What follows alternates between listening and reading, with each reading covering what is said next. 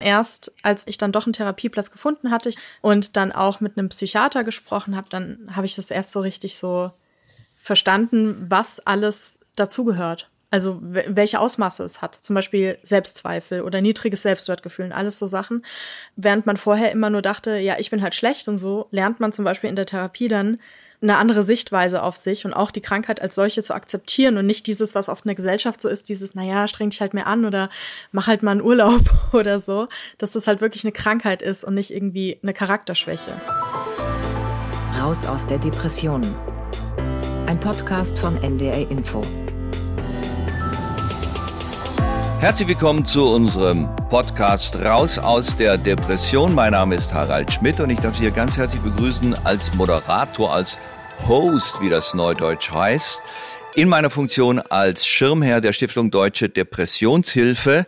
Ich weiß, dass die eine oder andere jetzt vielleicht sagt, was denn dieser Schmidt bei so einem ernsten Thema? Ja, ja, aber ich, ich verspreche Ihnen, ich werde mich heute sehr mäßigen gegenüber dem, was Sie sonst von mir kennen. Ich bin wirklich ein sehr, sehr interessierter Gastgeber heute, weil ich ja schon auch seit über zehn Jahren Schirmherr der Depressionshilfe bin. Wir haben viele sehr, sehr interessante und wie ich denke auch hilfreiche Veranstaltungen gehabt in Leipzig alle zwei Jahre und wir haben heute zwei wunderbare Partner hier in der Sendung. Das ist zum einen Frau Jasmin Schreiber. Herzlich willkommen, Jasmin Schreiber. Hallo.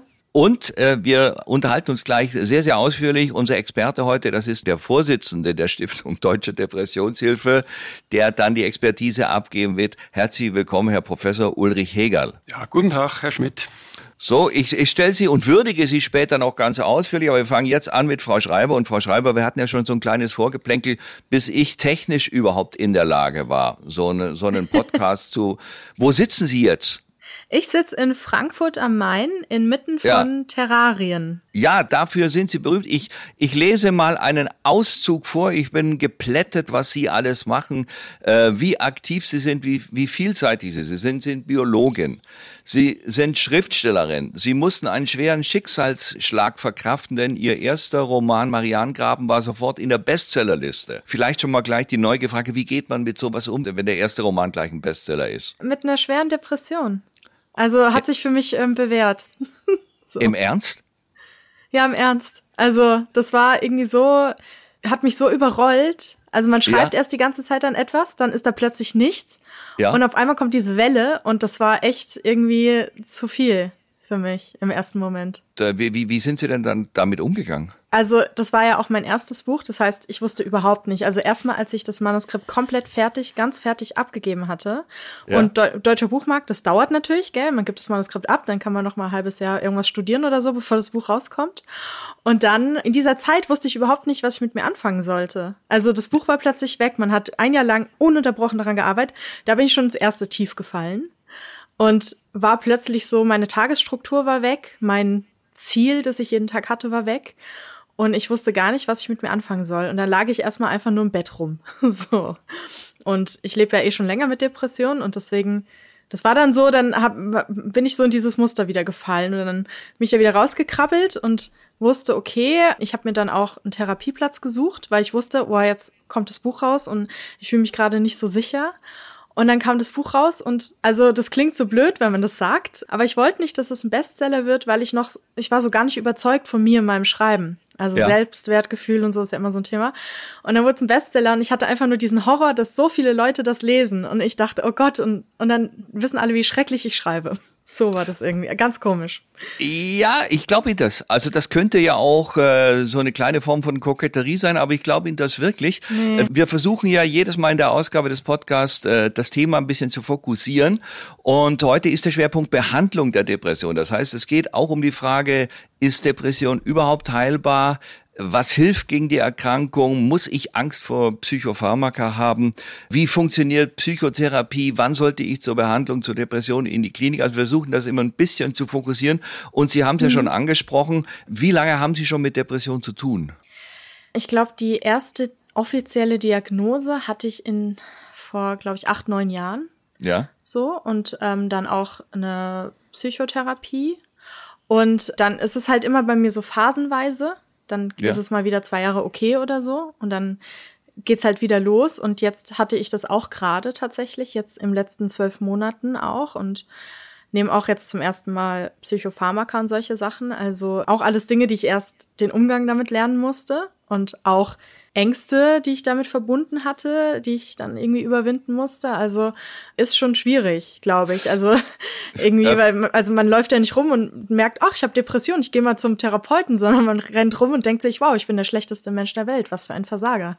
Vielleicht könnten Sie das mal ein bisschen äh, schildern im, im Verlauf oder präzisieren, wie, wie das mit, mit der Behandlung angefangen. Der erste Schritt war eine Psychotherapie, ja? Ich habe also erstmal die Krankheitseinsicht, sag ich mal. Ja. Es war damals irgendwie so, mir ging es schon eine Weile nicht gut und ich konnte es nicht zuordnen und ich habe sehr viel gearbeitet und dachte, naja, ich bin halt erschöpft, weil viel Arbeit und so. Aber irgendwann saß ich dann morgens da und wollte mir eine Strumpfhose aussuchen, also was total Banales. Und ich konnte die Entscheidung nicht treffen. Also ich saß irgendwie da, Schlafanzug und konnte irgendwie, ich habe nur fast nur schwarze Strumpfhosen. Also es ist eigentlich keine große Entscheidung. Ich stand da und dann habe ich angefangen zu heulen. Und dann, es hat mich total überfordert. Und dann habe ich aber auch gemerkt, okay, irgendwas stimmt nicht. Bin dann zu meiner Ärztin, mir geht's nicht so gut und meine Hausärztin und ob sie mich irgendwie mal zwei, drei Tage krank schreiben kann. Und dann schaut sie mich so an und sagt so, ja, Frau Schreiber, ich glaube, zwei, drei Tage reichen da nicht. Und dann meinte ich, wieso denn? Sie so, Sie haben einen Schlafanzug an. Und ich, hab, ich bin einfach im Schlafanzug losgelaufen, habe mir Mantel übergeworfen und ich habe das gar nicht geschnallt. Ich war so in Not und kam da an und da meinte sie so, ja, ich würde mal sagen, wir, da hat sie erstmal zur Sprechstundenhilfe, wir brauchen hier länger. Und dann haben wir halt darüber gesprochen, also wie ich mich fühle. Ich konnte es gar nicht zuordnen und dann fiel auch zum ersten Mal das Wort Depression und dann hat sie mich ein paar Wochen krankgeschrieben und halt eine Überweisung zum Therapeuten ausgestellt und hat halt gesagt, ich brauche eine Psychotherapie. Ja. Ich war da einfach komplett willenlos, habe gesagt, ja, okay, aber dann natürlich ging das nächste los, Therapieplatz finden. Das war ein absoluter Horror. Also ich weiß gar nicht rückblickend, wie ich das geschafft habe, in diesem Zustand irgendwie von Arzt zu Arzt zu gehen, mich abweisen zu lassen, weil alle schon voll waren und so. Ja. Also ich, ich weiß nicht, das ist echt krass. Also was man dann, das wäre so, als hätte man ein gebrochenes Bein, müsste zu Fuß überall hinlaufen und versuchen, Arzt zu finden. Ja, also. Also das, das, das hört man ja häufig, dass es unglaublich schwierig ist, einen äh, Therapieplatz ja. zu bekommen. Das können Sie bestätigen. War das denn ja. ein Schock für Sie, die Diagnose? Ähm, nicht so richtig, weil mein Vater auch depressiv ist. Mhm. Es war nur komisch für mich, dass ich das bei mir selber nicht erkannt habe. Also zu denken, so, hä?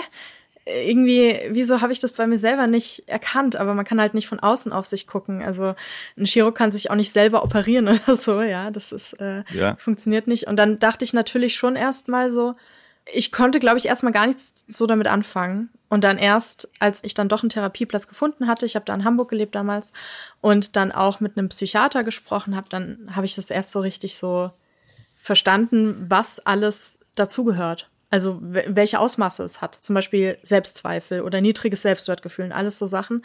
Während man vorher immer nur dachte, ja, ich bin halt schlecht und so, lernt man zum Beispiel in der Therapie dann eine andere Sichtweise auf sich und auch die Krankheit als solche zu akzeptieren und nicht dieses, was oft in der Gesellschaft so ist, dieses, naja, streng dich halt mehr an oder mach halt mal einen Urlaub oder so, dass das halt wirklich eine Krankheit ist und nicht irgendwie eine Charakterschwäche. Also Sie haben also mit äh, Psychotherapie angefangen. Wann kamen dann Medikamente dazu? Das war jetzt erst seit Anfang des Jahres. Also das heißt ungefähr acht Jahre nach, nachdem die Krankheit bei Ihnen diagnostiziert wurde. Mhm. Ja. Ja, ich hatte bei meinem Vater halt immer erlebt, mit den Medikamenten. Der hat halt noch die alte Generation Antidepressiva von früher halt genommen. Die haben halt sehr müde gemacht, sehr träge. Und ja. ich hatte halt dauernd Angst, dass das dann bei mir auch so ist und dass ich nicht mehr richtig schreiben kann. Und tatsächlich merke ich auch jetzt mit den Medikamenten, also ich vertrage sie eigentlich sehr gut, mhm. aber dass ich nicht mehr so denke wie vorher. Und das macht mir schon ein bisschen Sorgen, gerade als Schriftstellerin, das ist ja mein Handwerkszeug. Könnte, könnt ihr das mal ein bisschen genauer sagen, dass Sie nicht mehr so denken wie ähm, vorher? Dass ich ähm, Konzentrationsprobleme habe und nicht mehr so intuitiv formuliere wie vorher. Ich kann es schlecht in Worte fassen, haha. ähm, aber ich habe schon gemerkt, ja. dass das so ein bisschen, ja, dass ich sehr ruhig geworden bin, was gut ist. Also ich habe auch eine Angststörung und das ist sehr gut. Dieses Gefühl das musste ich auch erstmal verkraften. Ähm, als dann diese Angststörungssymptome weg waren, habe ich meine Ärzte angerufen, bin hin, weil ich dachte, irgendwas stimmt nicht mit mir. Aber ich kannte es einfach nicht, wie es ist, wenn man niedrigen normalen Puls hat und irgendwie keine Angst hat. Und also ich bin hingegangen, weil ich mich zum ersten Mal gut gefühlt habe und dachte, das sei was das falsch, also das sei schlecht, das sei eine Nebenwirkung oder so. Und ähm, aber ich merke halt, ist ja klar, also ich bin ruhiger und denke aber auch langsamer und ruhiger dadurch will man eigentlich, aber wenn man das so gewöhnt ist, anders zu denken, ist es schwierig, diese Umstellung mitten in einer Buchabgabe zu machen. Sie sind ja von Haus aus Naturwissenschaftlerin, Biologin. Ja. Hilft Ihnen denn das, wenn Sie, sage ich mal, jetzt von der von der naturwissenschaftlichen Seite versuchen, an die Krankheit ranzukommen, das zu verstehen? Total. Also das hilft mir generell bei allem irgendwie, dass ich mir erklären kann, was da auch für Abläufe im Körper jetzt irgendwie, was in mir vorgeht, auch wenn ich zum Beispiel Antidepressiva nehme, was dann in meinem Körper passiert. Und das hat mir auch zum Beispiel bei Panikattacken immer geholfen. Also wenn ich ganz früher, als ich Anfang 20 war, da hatte ich manchmal Panikattacken und dann irgendwann habe ich dann plötzlich in einer Attacke darüber nachgedacht, das hatte ich nämlich da gerade in der Vorlesung gehabt, kurz vorher, mhm. was dann so abläuft im Körper, also welche Hormone wohin und mit dem Adrenalin und Parasympathikus und das Gehirn macht das und so. Und bin dann so die Schritte durchgegangen und das hat sie sofort beendet, die Panikattacke, weil immer wenn ich mir irgendwas erklären kann, wissenschaftlich, also Finger drauf halten kann, das ist so, dann beruhigt es total, finde ich. Und auch diese Depression, das ist halt dadurch, dass ich dann auch verstehe und weiß, so was im Gehirn passiert oder auch im Körper irgendwie, weil Antidepressiva viel davon, also Serotonin hat ja auch viel mit Darm und so zu tun. Und dann, das beruhigt mich auf jeden Fall. So, da bin ich auch echt dankbar für, dass ich mir das so erklären kann. Sie haben ja, Sie haben ja äh, eingangs erwähnt, Sie sitzen vor einem Aquarium, ja? Oder ist es ein Terrarium? Terrarium. Terrarium. Terrarium genau. Ja, welche Tiere sind da drin? Ähm, also hier sind mehrere, aber genau vor dem, vor dem ich sitze, da sind ja? kleine Mini-Frösche drin und Käfer und Tausendfüßer und Schnecken. Sind das Tiere, so, die so Sie, mit denen Sie besonders, besonders beschäftigt haben während Ihres Studiums? Oder wie, wie kommen Sie auf die Auswahl? Oh nee, also ich habe hier noch viel mehr Tierarten. Das sind oft, ähm, bringen Leute bei mir Tiere vorbei, die keiner mehr haben will. Und ich sag immer, ja, okay, ich nehm's. Also so, aber das hilft mir auch tatsächlich auch in Bezug auf Depression. Also einerseits finde ich es unfassbar beruhigend, in so ein schön gestaltetes Waldterrarium zu schauen und zuzuschauen, ja. wie eine Schnecke unfassbar langsam einen Apfel isst. Finde ich, ja. ist total unterschätzt. Also so eigentlich sollte jede depressive Person Anspruch auf ein Schneckenterrarium haben von der Krankenkasse.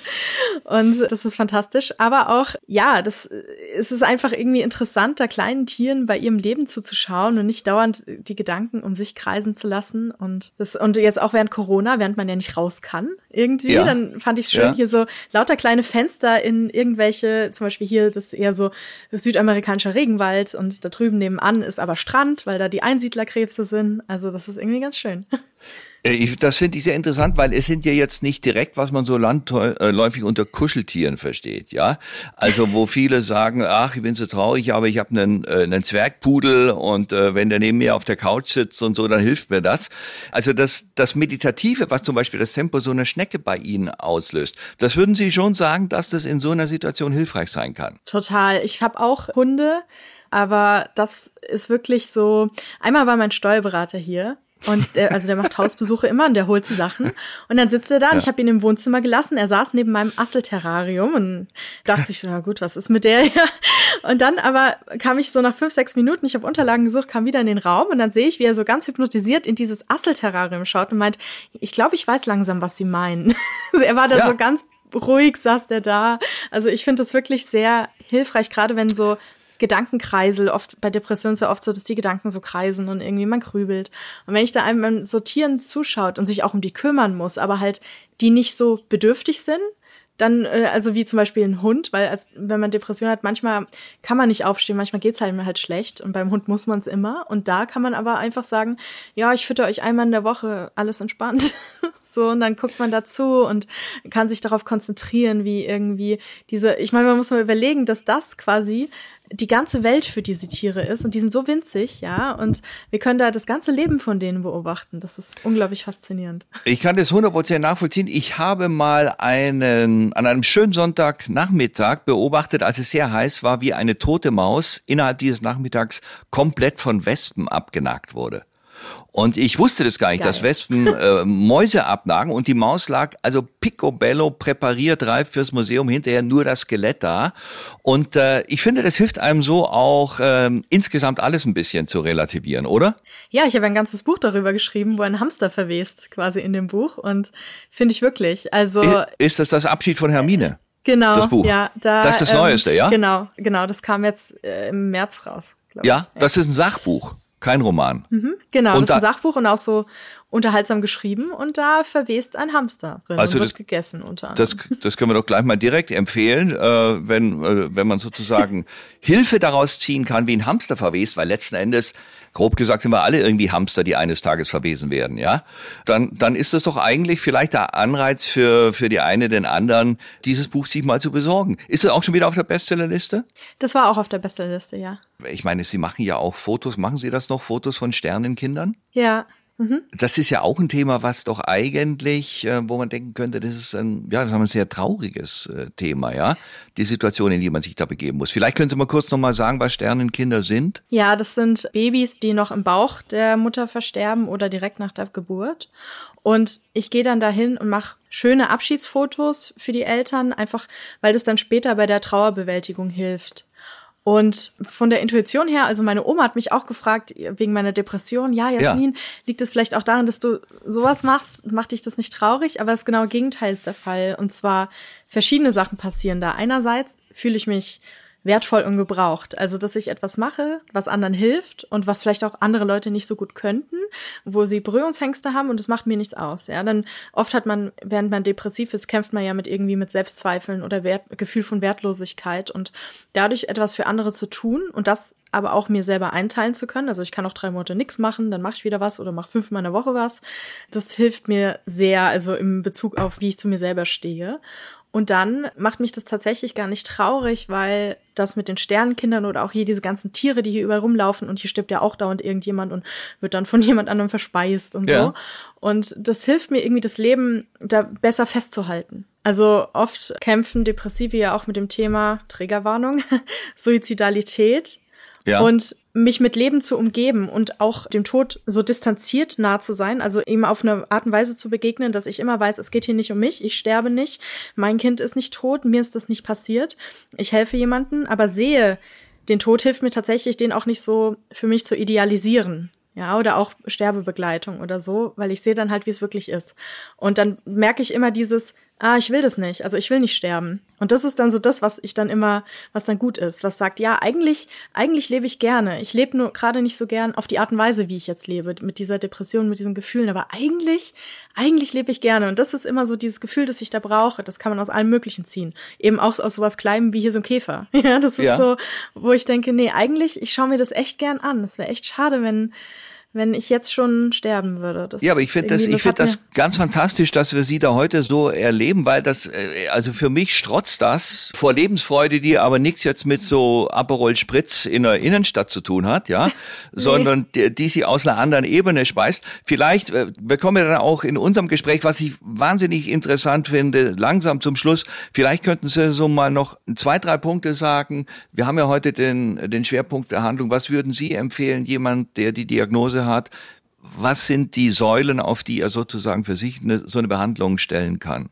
Ja, auf jeden Fall Therapeutin oder Psychiaterin, ein Mensch, dem man wirklich vertraut. Also das ist halt sehr wichtig für den Therapieerfolg, dass man dem Behandler, der Behandlerin wirklich vertraut und das Gefühl hat, da bin ich in guten Händen. Das heißt natürlich, und das ist jetzt Grüße gehen raus an Jens Spahn, einen guten Zugang, schnell Zugang zur Therapie. Und wenn man das dann alles hat, also irgendwie die Ärzte sind alle eingegroovt, finde ich es wichtig, irgendwie ein Umfeld zu finden, wo man offen mit Leuten darüber reden kann. Es kann eine Person sein, das kann auch, wenn man zum Beispiel eher einsam ist und nicht viele Freunde hat, kann auch sein, dass man im Internet einen Gleichgesinnten findet oder so, mit dem man sich halt austauschen kann auf einer Ebene, die ehrlich ist. Also ich habe zum Beispiel einen depressiven, sehr guten Freund, der ist auch Schriftsteller und er sagt mir, er kann sich halt mir sagen, ich habe gerade irgendwie nicht so richtig Lust zu leben oder so. Also einfach, dass man solche Sachen nicht unterdrückt, sondern die man es sagen kann, weil man weiß, die andere Person geht irgendwie verantwortungsvoll damit um und hilft einem. Und dann aber wirklich die banalen Sachen, die, äh, die immer so verlacht werden, aber tatsächlich rausgehen. Also wirklich dadurch, dass meine Hunde mich dazu zwingen, das Haus zu verlassen. Und ich will immer nicht. Ich denke da immer so, wenn es mir schlecht geht, so, oh, ich will nicht. Aber sobald ich draußen bin, geht's mir besser. Es ist wirklich so. Und dann, das sind so kleine Details oder sich was Gutes zum Essen zu machen. Das sind so Klischees, kitschige Klischees. Aber die unterstützende Behandlung, weil in der Behandlung lernt man ja gut zu sich selbst zu sein auch wieder. Und so kleine winzige Sachen. Das kann sein, dass man einmal den Schreibtisch aufräumt in, irgendwie in einem Monat und sich denkt, jetzt habe ich was geschafft. Und das ist direkt das nächste, nicht zu viel von sich verlangen. Also ich habe immer mir quasi von mir verlangt, jetzt hier die Vorzeigdepressive sein, sofort gesund zu werden und alles.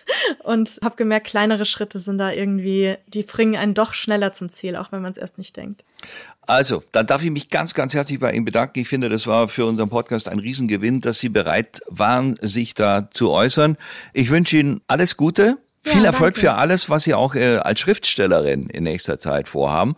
Und ich kann nur sagen, ich war schwer von Ihnen beeindruckt. Ja, hat mir einen großen Dankeschön. Spaß gemacht. Danke Ihnen. Ja, Jasmin Schreiber. Alles Gute. Dankeschön, dass ich da sein durfte. Tschüss. Ciao. Und jetzt komme ich zu unserem Experten Professor Ulrich Hegel. Ich darf ihn noch mal ganz kurz vorstellen, falls Sie ihn noch nicht kennen sollten. Äh, Professor Hegel ist Vorstandsvorsitzender der Stiftung Deutsche Depressionshilfe. Seit mehr als 30 Jahren setzt er sich für die bessere Erforschung und Aufklärung von und der Depression und Suizidprävention ein verfügt über langjährige Erfahrung in der Behandlung psychisch erkrankter Menschen und hat außerdem die Senckenberg Ehrenprofessur an der Klinik für Psychiatrie der Goethe-Universität in Frankfurt am Main inne. Nochmal herzlich willkommen, Herr Professor Hegel. Ja, Tag, Herr Schmidt. Herr Hegel, wenn wir gerade Frau Schreiber erlebt haben, da mu muss ich sagen, das ist doch eine, eine absolute Freude. Jemand, der einerseits an Depression erkrankt ist, aber dann andererseits äh, sie so zu erleben, so positiv, oder? Ja, in jedem Fall. Das ist immer sehr bewegend, wenn man sieht, wie Menschen auch aus der Depression rauskommen und wieder aufblühen und dann manchmal vielleicht sogar noch intensiver und dankbarer das Leben annehmen. Das hat man hier auch sehr gespürt bei der Frau Schreiber. Wir haben ja den Schwerpunkt heute, was kann man tun? Lässt sich Depression heilen? Ja, heilen ist ein sehr hoher Begriff. Man kann ja auch ein Karies nicht heilen und Diabetes kann man ja eigentlich auch nicht heilen. Und Corona? Aber man kann es sehr gut behandeln. Corona kann man ja. ja vielleicht sogar heilen, das geht von selber wieder weg mit der Zeit. Aber man kann es sehr gut behandeln. Und wenn jemand mal eine Depression hatte, dann hat er eine Veranlagung dazu. Und diese Veranlagung, die kriegt man nicht ganz weg. Deswegen haben die Menschen dann schon ein erhöhtes Risiko, im Laufe des Lebens erneut in eine Depression zu rutschen. Aber auch dieses Rückfallrisiko, das kann man auch reduzieren um etwa 70 Prozent mit Antidepressiva und mit Psychotherapie. Wir haben ja von der Frau Schreiber beschrieben bekommen, was sie alles für Therapiewege beschritten hat. Wie sieht das aus Sicht der Wissenschaft aus? Gibt es da Schwerpunkte? Weiß man das? Welche Kombination vielleicht auch von verschiedenen Behandlungsmöglichkeiten die empfehlenswerten sind? Es gibt ja verschiedene Depressionsdiagnosen. Zunächst mal, ne? es gibt die typische in Episoden ablaufende Depression, wie sie die Frau Schreiber gerade berichtet hat, wo es eben immer wieder Krankheitsphasen gibt, die dann oft einige Monate anhalten und dann oft auch spontan wieder abklingen, aber die meisten haben dann eben im Laufe des Lebens mehrere solcher Krankheitsphasen. Dann gibt es aber eine andere Form, das ist die manisch-depressive Erkrankung. Und die muss anders behandelt werden. Da hat man nicht nur manische Krankheitsphasen, sondern es kann dann mal über Nacht auch Klick machen und der Mensch rutscht in das Gegenteil von einer Depression und fühlt sich dann bärenstark, hat tausend Ideen und spricht mhm. wie ein Buch, macht große Geldausgaben. Dann gibt's noch eine dritte Form, die nennt man Dysthymie. Da haben die Menschen eine nicht ganz so schwere Depression, aber die beginnt im jungen Erwachsenenalter und zieht sich eher so chronisch durch das ganze Leben, wenn man es nicht behandelt. Und je nach Diagnose schaut die Behandlung ein bisschen anders aus. Also auf die manisch-depressive Erkrankung will ich jetzt gar nicht so sehr eingehen. Da spielen die Medikamente die entscheidende Rolle. Bei der unipolaren Depression, wo man nur Auslenkungen in Richtung Depression hat, so wie die Frau Schreiber das gerade berichtet hat, das sind die beiden Behandlungssäulen, die Antidepressiva und die Psychotherapie. Das sind die beiden wichtigsten Behandlungssäulen. Ja, ich selber habe die Schwierigkeit, überhaupt Psychiater, Psychologen, Psychotherapeut, Heilpraktiker, Psychotherapeut zu unterscheiden. Wie weiß ich denn als, als Laie, als medizinischer Laie, der zum ersten Mal mit sowas in Berührung kommt, äh, wer der Richtige für mich ist? Genau, also wo kann eine Diagnose gestellt werden? Wenn man glaubt, ich habe vielleicht eine Depression, das ist ja. alles so komisch, wo kann ich hingehen? Es sind eigentlich drei Anlaufstellen. Das eine sind die Fachärzte, das sind die Psychiater, die eben wie die Orthopäden für Rückenschmerzen eben für psychische Erkrankungen zuständig sind. Hier gibt es allerdings noch, wenn man genauer sein will, verschiedene Fachärzte, nämlich zum einen den Facharzt für Psychiatrie, Psychotherapie und Psychosomatik, das ist der klassische Psychiater. Wir haben aber auch noch den Facharzt für psychosomatische Medizin und Psychotherapie. Dann gibt es auch noch den Nervenarzt, das ist ein Facharzt, der sowohl ein Facharzt für Psychiatrie als auch Neurologie ist. Und dann gibt es auch noch Kinder- und Jugendpsychiater. Also etwas kompliziert, aber mit dem Bezeichnung Psychiater trifft man das ganz gut. Es ist also eine wichtige Anlaufstelle, vor allem wenn die Depression schwer ist und nicht besser wird. Dann haben wir die große Gruppe der psychologischen Psychotherapeuten. Das sind nicht alle Psychologen, sondern Psychologen, die auch in der Psychiatrie gearbeitet haben müssen, die also auch Patienten gesehen haben und die eine gute Ausbildung in Psychotherapie haben. Und hier ist wichtig zu wissen, dass die auch wie die Ärzte über die Kasse abrechnen können. Das heißt, der Patient muss da nichts bezahlen. Und dann haben wir auch noch die Gruppe der Hausärzte. Und das ist wichtig zu wissen, dass die meisten Menschen, die ambulant behandelt werden, vom Hausarzt behandelt werden, meistens mit Antidepressiva. Der Facharzt, der Psychiater, der kann mit Psychotherapie, aber auch mit Medikamenten behandeln. Der psychologische Psychotherapeut kann nicht medikamentös behandeln, aber eben, wie gesagt, eine Psychotherapie anbieten. Und der Hausarzt wird meist mit Medikamenten behandeln, mit Antidepressiva und auch das oft erfolgreich. Das ist dann schon die erste Anlaufstation für die meisten wahrscheinlich, oder? Dass man einfach zum Hausarzt geht und sagt, mir geht's nicht gut. Ja, oder zum, zum Facharzt. Das sind eigentlich ja. die wichtigen Anlaufstellen. Wenn die Depression schwerer ist oder beim Hausarzt nicht besser wird, dann ist sehr zu empfehlen, dass man zum Facharzt geht, denn das sind eben die Spezialisten für Depressionen und andere psychische Erkrankungen. Kann ich da als, als normaler Patient äh, von selber hingehen oder muss ich eine Überweisung kriegen? Ja, das ist wie bei allen anderen Fachärzten. Wir können in Deutschland auch direkt zum Orthopäden, zum Augenarzt, zum Hautarzt gehen und genauso können wir auch direkt zum Psychiater gehen. Das ist ja. durchaus möglich. Jetzt haben wir das ja heute schon als Thema mehrfach gehabt und ein Thema mit Millionen von Meinungen und Analysen und auch Stammtisch- und Grillparty-Empfehlungen. Thema Psychopharmaka. Muss ich Angst vor Psychopharmaka haben? Ja, Antidepressiva, wenn man jetzt mal die als Psychopharmaka jetzt mal ins Auge fasst, das sind eigentlich Medikamente, die besser sind als ihr Ruf. Die wirken auch besser, als man oft lesen kann äh, in den sozialen Medien machen auch nicht süchtig. Das ist eine große Sorge, die viele haben. Da gibt es keine Dosissteigerung, wie zum Beispiel bei Schlafmitteln. Das ist ja die Gefahr, dass man von valiumartigen Beruhigungsmitteln und Schlafmitteln abhängig wird. Die Gefahr besteht nicht bei Antidepressiva. Die verändern eigentlich auch nicht die Persönlichkeit. Auch wenn Verschreiber das Gefühl hat, dass sie mit ihrem Schreiben sich da etwas verändert hat. Ja. Das kann vielleicht auch daran liegen, dass einfach das innere Anspannungslevel, das in der Depression oft hochgeschraubt ist, so dass man sich permanent so wie von der Prüfung fühlt, dass das ein Stück weit von ihr abgefallen ist und sie einfach etwas entspannter ist, was natürlich auch auf die Art, wie man denkt, einen gewissen Einfluss. hat. Aber die meisten Menschen die sagen, jetzt unter dieser Behandlung mit Antidepressiva fühle ich mich so, wie ich mich eigentlich vom gesunden Zustand her kenne. Mhm. Also die verändern auch nicht die Persönlichkeit, es sind auch keine Happy-Pillen, wenn es ein Gesunder nimmt, wird er davon nicht high. Aber wie alle Behandlungen haben sie natürlich auch Nebenwirkungen. Ja. Sehr oft gelingt es, dass man äh, ein Medikament findet, das wirkt und auch gut vertragen wird. Frau Schreiber hat ja auch gesagt, sie verträgt es eigentlich gut, das Antidepressivum, und das ist das, was ich kenne. Das ist nicht immer gleich beim ersten Antidepressivum der Fall. Manchmal kann sein, dass man Nebenwirkungen hat, die man auf Dauer jetzt nicht haben möchte. Dann kann man aber umstellen, denn es gibt eine große Auswahl verschiedener Antidepressiva, die auch unterschiedliches Spektrum an Nebenwirkungen haben. Ja, was, was also sind das zum Beispiel für, Nebenwir äh, für Nebenwirkungen? Die älteren Antidepressiva, das hat Frau Schreiber berichtet, die haben oft eine Mundtrockenheit gemacht und manchmal auch etwas müde gemacht.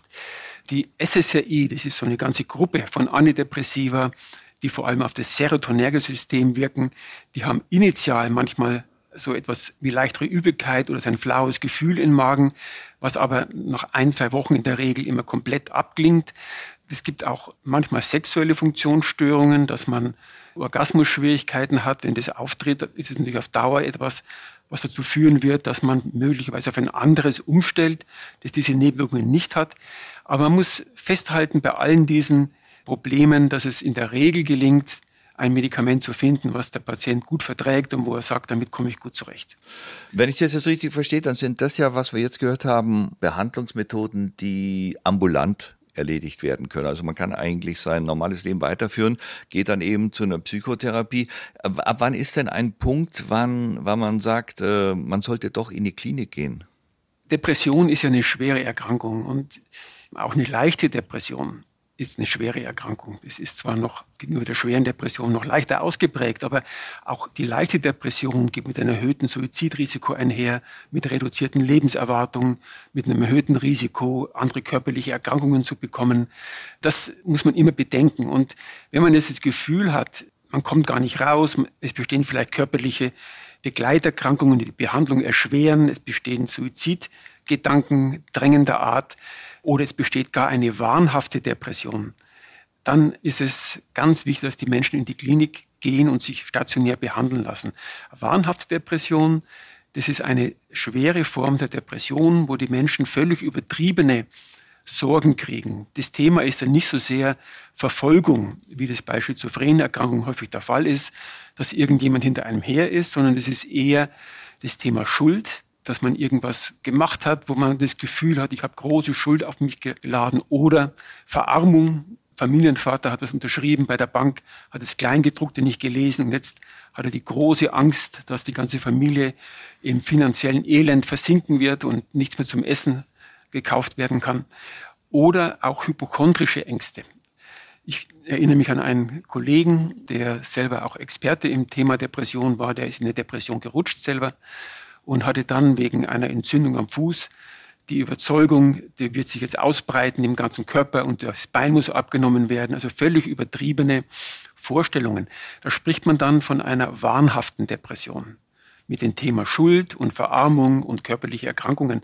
Und das ist eine Erkrankung dann, die mit großem Leidensdruck einhergeht und hier muss fast immer stationär behandelt werden. Mhm. Also Therapieresistenz oder schwere Depressionen, da sind stationäre Behandlungen sehr, sehr hilfreich und oft lebensrettend. Jetzt habe ich hier noch zwei, drei Fragen, die uns über Facebook erreicht haben. Herr äh, Schmidt, vielleicht darf ja? ich noch mal was sagen dazu, weil es ist immer für die Menschen, das hat ja auch Frau Schreiber gerade berichtet, ne? das ist ja. für Menschen, die das erste Mal in eine Depression rutschen, meistens nicht verständlich, warum man Antidepressiva nehmen soll. Warum? Ja.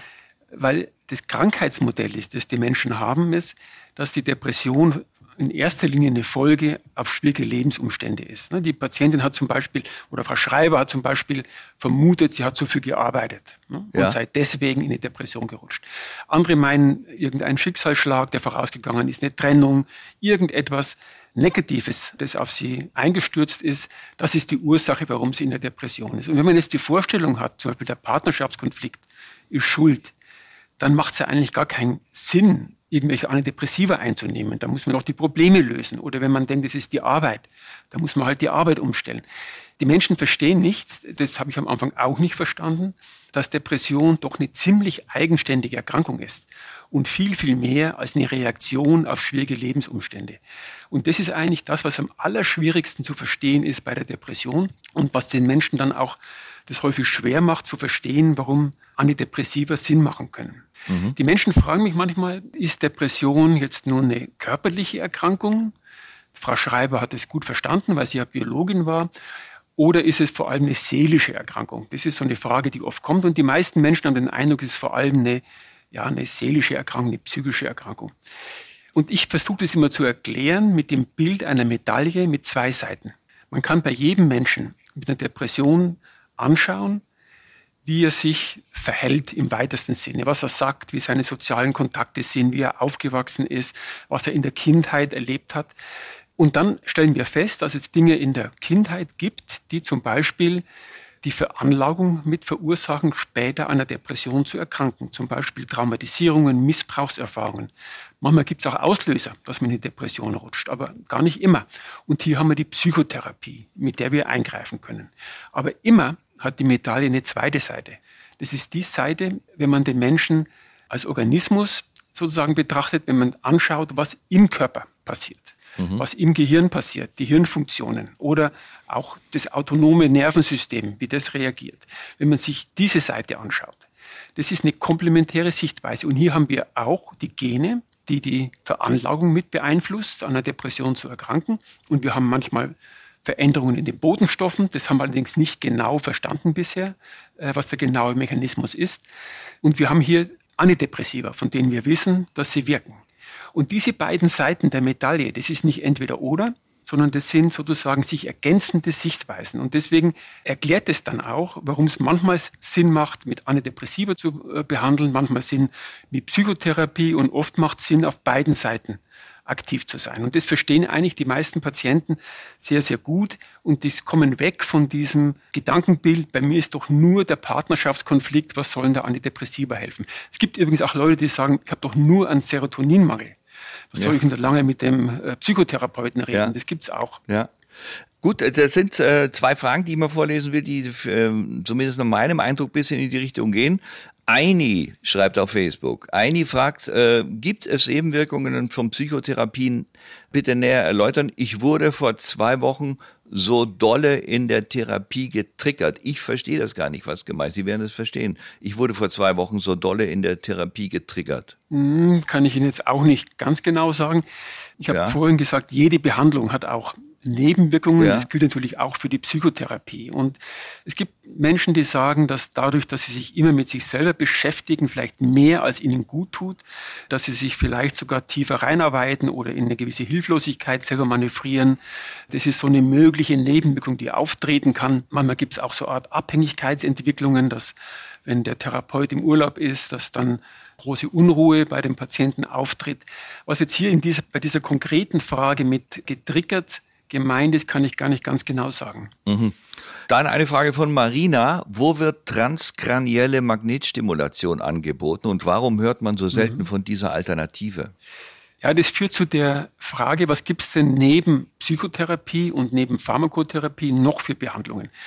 Und wenn man jetzt in die offiziellen Behandlungsleitlinien geht, dann ist die transkranielle Magnetstimulation ein Verfahren, das jetzt nicht unbedingt dringend empfohlen wird, aber das man doch auch anbieten kann. Ergänzend und unterstützend. Und hier wird über Magnetspulen werden Ströme in der Hirnrinde ausgelöst und man weiß, dass es bei einigen Menschen unterstützend wirken kann. Und das wird jetzt jetzt nicht in Praxen angeboten, sondern meistens in Kliniken. Ich denke, die allermeisten Unikliniken bieten äh, solche Behandlungen an. Aber auch hier darf man sich davon keine Wunder versprechen. Früher am Anfang, äh, wie das Ganze beforscht worden ist, hat man gehofft, damit kann man die Elektrokrampfbehandlung überflüssig machen. Die Elektrokrampfbehandlung ist ein anderes Verfahren, das bei ganz schweren therapieresistenten Depressionen, vor allem auch bei wahnhaften Depressionen, angewandt wird und die wird über Strom ein epileptischer Anfall ausgelöst. Das ist etwas, was hochwirksam ist, übrigens auch sogar, es klingt jetzt komisch, sogar schonend, so dass es vor allem auch bei Menschen, die körperlich noch Begleiterkrankungen haben, angeboten wird, ist völlig schmerzfrei in einer Kurznarkose.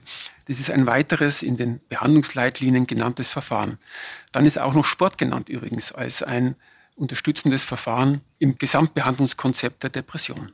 Das führt uns dann eigentlich schon auf die nächste Ausgabe. Mein Eindruck ist, Herr Professor Hegel, wir haben es für heute, wenn ich das mal so salopp sagen darf, oder? Ja, man kann natürlich noch viel, viel sagen zur Behandlung, ja. die nicht ganz so einfach ist. Ja. Äh, zum Beispiel wäre vielleicht noch ganz interessant zu sagen, dass das Psychotherapieverfahren, das mit Abstand die besten Wirksamkeitsbelege hat, die kognitive Verhaltenstherapie ist. Das ist ein Verfahren, die ja sehr im Hier und Jetzt verankert ist. Da geht es um Tagesstrukturierung. Da geht es auch darum, dass man sich nicht immer wieder in Selbstüberforderungen manövriert. Denn Menschen mit Depressionen sind, wie wir ja auch gerade wieder gesehen haben, immer oft sehr hilfsbereite, liebenswürdige Menschen, oft auch sehr verantwortungsvoll und sich für andere einsetzend. Und das kann manchmal auch so stark sein, dass sie sich selber in Überforderungssituationen manövrieren. Und das kann man dann lernen in dieser Psychotherapie, dass man auch mal Nein sagt im richtigen Moment und sich auch etwas auch mal abgrenzen kann. Das sind so die Elemente und damit kann man Depressionen auch gut behandeln. Und das führt uns auf die nächste Ausgabe. Jasmin Schreiber hat es ja schon erzählt, wie hilfreich es für sie ist, wenn sie einfach mal was macht, auch Kleinigkeiten oder Bewegung. Und in der nächsten Folge soll es darum gehen, was kann ich selbst zur Besserung meiner Depression tun? Was hilft? Sport, Ernährung. Ich denke, dass wir da wieder einen sehr, sehr interessanten Gast haben werden. Und natürlich Sie, Herr Professor Hegel, herzlichen Dank. Ja, vielen Dank, Herr Schmidt. Selbstverständlich können Sie alle Folgen unseres Podcasts Raus aus der Depression in der ARD Audiothek hören. Bis dahin, alles Gute, gute Zeit, wiederhören. Raus aus der Depression. Ein Podcast von NDR Info. In Zusammenarbeit mit der Stiftung Deutsche Depressionshilfe.